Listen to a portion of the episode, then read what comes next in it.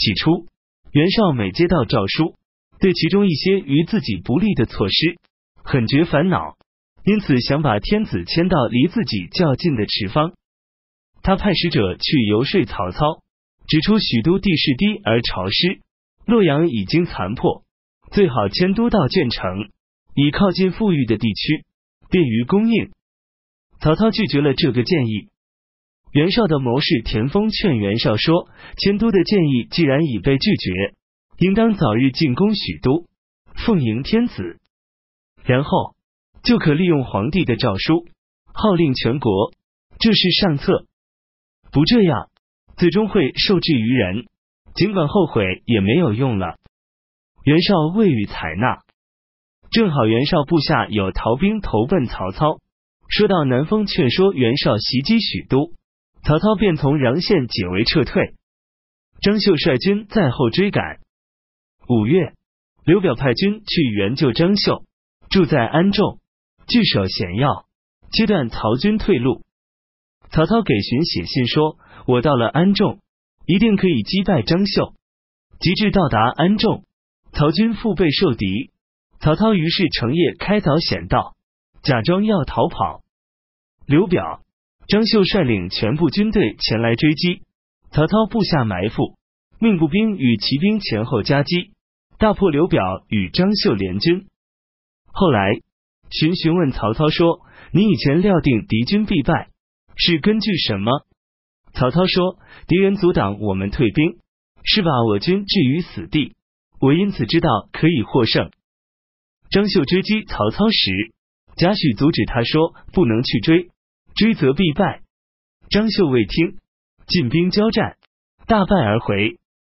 贾诩登上城墙，对张绣说：“赶快再去追击，再战必胜。”张绣向他道歉说：“没有听您的话，以致落到如此地步，现已大败，怎么还要再追？”贾诩说：“兵势变化无常，赶快追击。”张绣一向信服贾诩的话，就收拾残兵败将。再去追赶，交兵会战，果然得胜而归。于是问贾诩说：“我用精兵去追赶退军，而您说必败；用败兵去击败军，而您说必胜。结果完全如您预料，原因在哪里？”贾诩说：“这很容易明白。将军虽善于用兵，但不是曹操的对手。曹操军队刚开始撤退，必然亲自率军断后。”所以知道将军必败。曹操进攻将军，既没有失策之处，又不是力量用尽，却一下子率军撤退，一定是他的后方发生了变故。他已击败将军的追兵，必然轻装速进，而留下其他将领断后。其他将领虽然勇猛，却不是将军的对手，所以将军虽然率败兵去追击，也必能获胜。张绣于是大为敬服。吕布又与袁术联合，派其部将中郎将高顺与北地太守雁门人张辽进攻刘备。曹操派将军夏侯去援救刘备，被高顺等击败。秋季九月，高顺等攻破沛城，俘虏了刘备的妻子儿女。刘备只身逃走。曹操打算亲自去进击吕布，诸将都说刘表。张绣在后，如果您率军远袭吕布，必然会发生危机。荀攸说：“刘表、张绣心尽受创，在此情势下，不敢有所举动。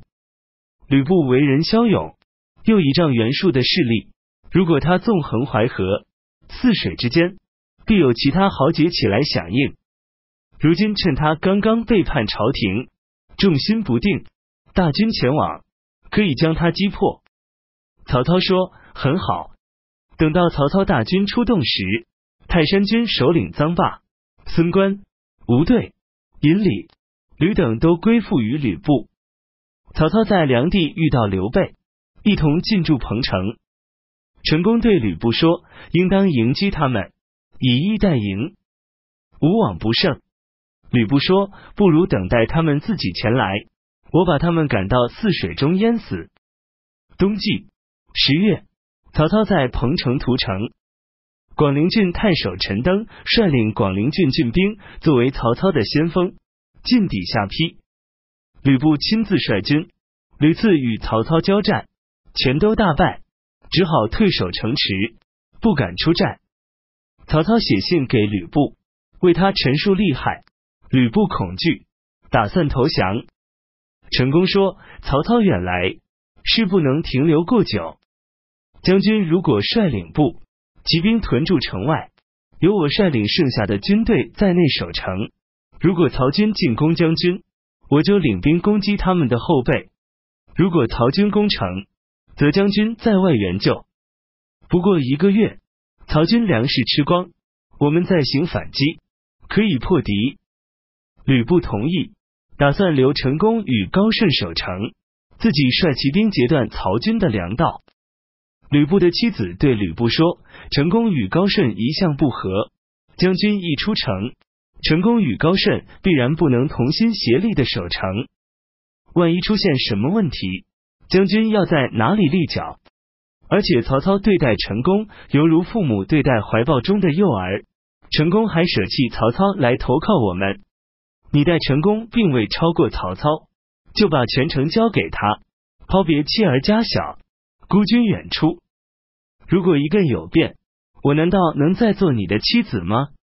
吕布就打消那个计划，偷偷派遣部下官员许四、王凯向袁术求救。袁术说：“吕布不把女儿给我送来，理应失败，为什么又来找我？”许四、王凯说：“您现在不救吕布。”是自取败亡，吕布一破，你也就要破了。袁术于是整顿动员军队，声援吕布。吕布担心袁术因为自己不送女儿而不发兵救援，就用丝棉将女儿身体裹住，绑到马上，程夜亲自送女儿出城，与曹操守兵相遇。曹军弓弩齐发，吕布不能通过，只得又退回城中。河内郡太守张扬一向与吕布关系很好，想去援救，但势力不足，只能率军出驻野王县东市，遥作声势。十一月，张扬部江阳杀死张扬，响应曹操。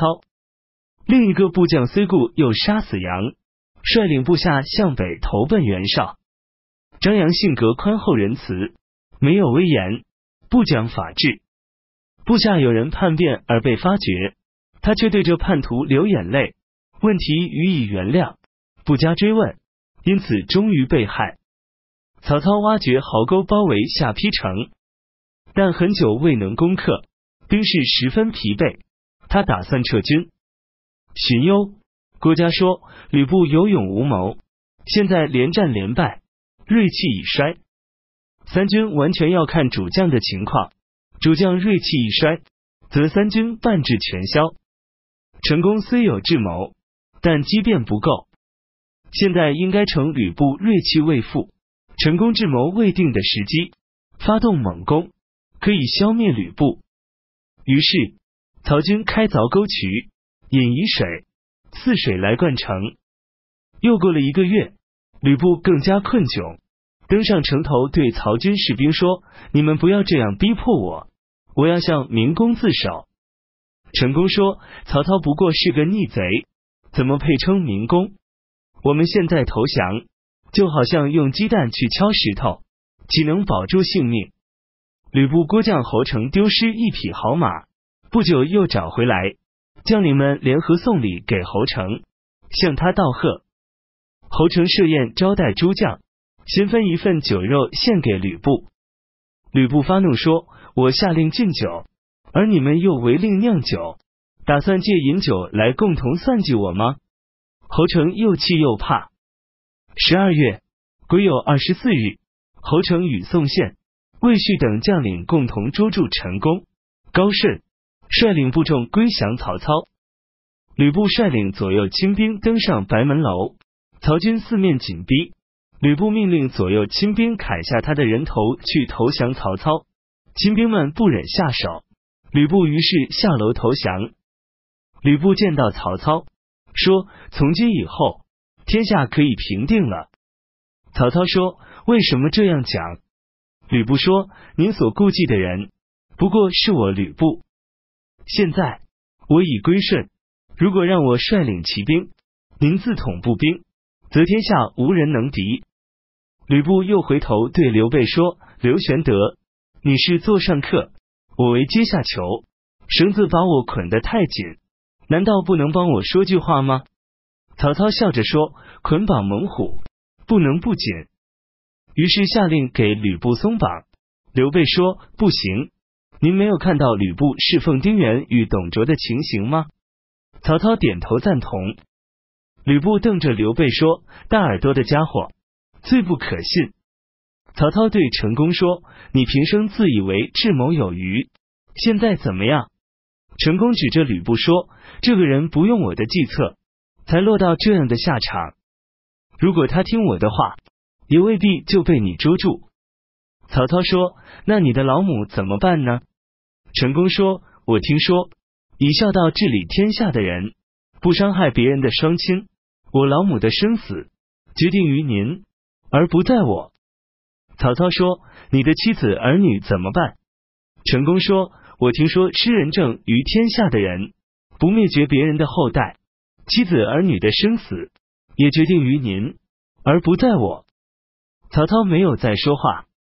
陈宫请求受刑，于是走出门，不再回头。